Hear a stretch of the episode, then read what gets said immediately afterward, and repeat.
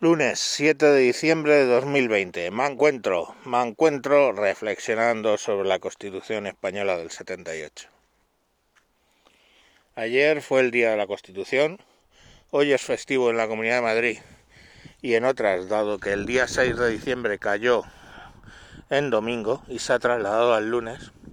Y bueno, querría hacer una reflexión sobre la actitud que tienen últimamente alguna gente al respecto de la Constitución del 78. A la Constitución del 78 se le puede criticar muchas cosas, desde cosas básicas que un constitucionalista puede decir, como que no es realmente una constitución, cosas menos básicas como que de verdad no garantiza la separación de poderes, y se le pueden echar en cara mil cosas.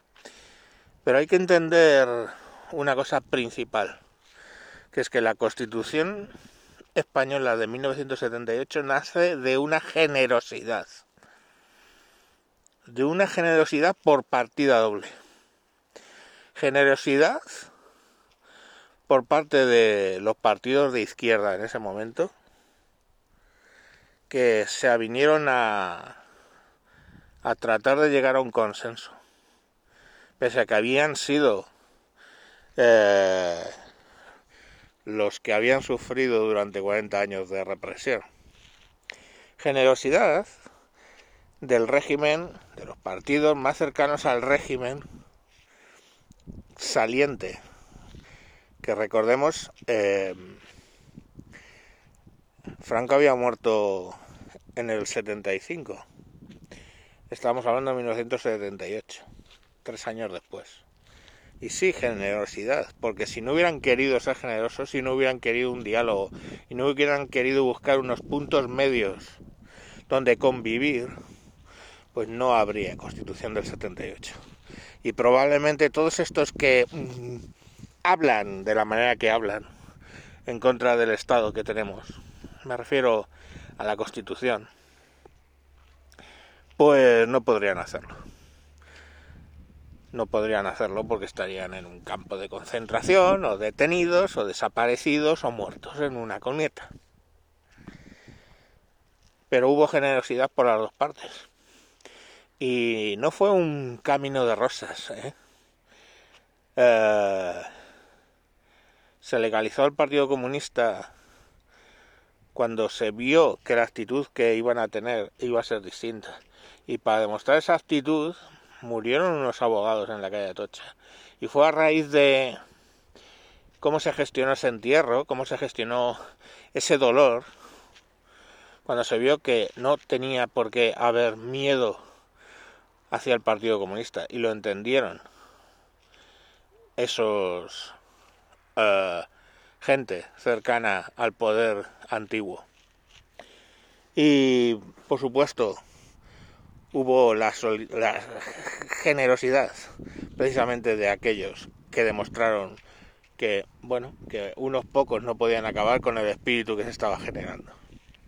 Pero últimamente el espíritu ese que se, está, que se generó, pues parece ser que hay mucho interés por cargárselo.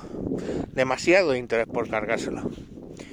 Y bueno, pues ahí tenemos que se ha filtrado, sea, dentro de la sociedad el espíritu de, bueno, es que esta constitución realmente no la votó nadie, esta constitución ahora solo lo defienden viejos. Pues os voy a explicar una cosa. Efectivamente, un joven de 18 años que fuese, hubiese ido a votar la constitución del 78, ahora tendría 60 años.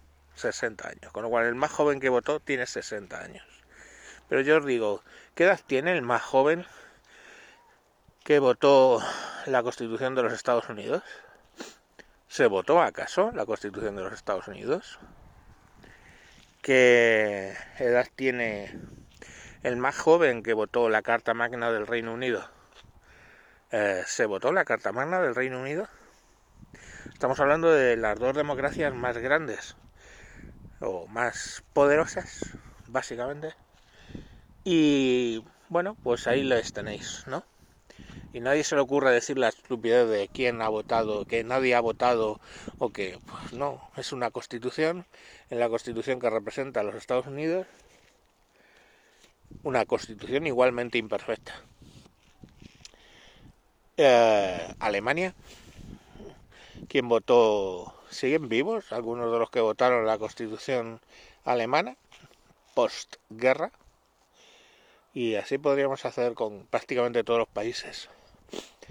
Las leyes no hay que votarlas de nuevo en cada generación. No sé por qué ese discurso ha calado entre los putos imbéciles de cierta generación de ahora.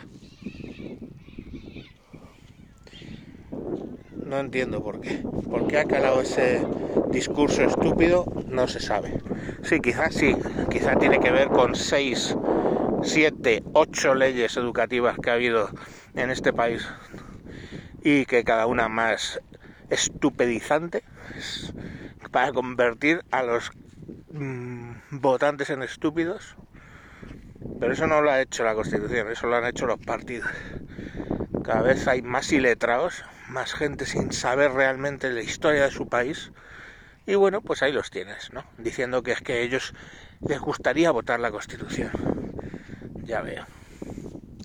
¿Para hacer qué?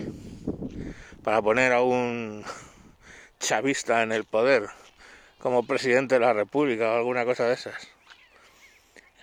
En fin, que protejamos a la Constitución, que me parece a mí que es lo único que nos protege a todos. En fin, es un poco deprimente. Ayer no quería hacer este este audio, lo he dejado para el día siguiente porque realmente es deprimente, deprimente ver a un chavista ¿eh? que, estuvo en su inicio financiado por Irán, que luego ha estado financiado por Venezuela, que montó la que montó allí, decidiendo, ¿eh? ese elemento, decidiendo quién es demócrata en este país. Cojonudo todo. Venga, disfruten lo votado. Adiós.